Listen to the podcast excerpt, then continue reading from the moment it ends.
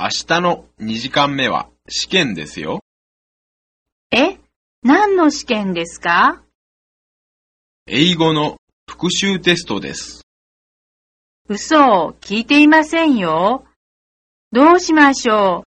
全然勉強していませんよ。今夜徹夜しなければなりません。一夜漬けですか？そうですよ。あの、ノートをちょっと見せてもらえませんか？いいですよ。どうぞ。中間試験は来週ですよ。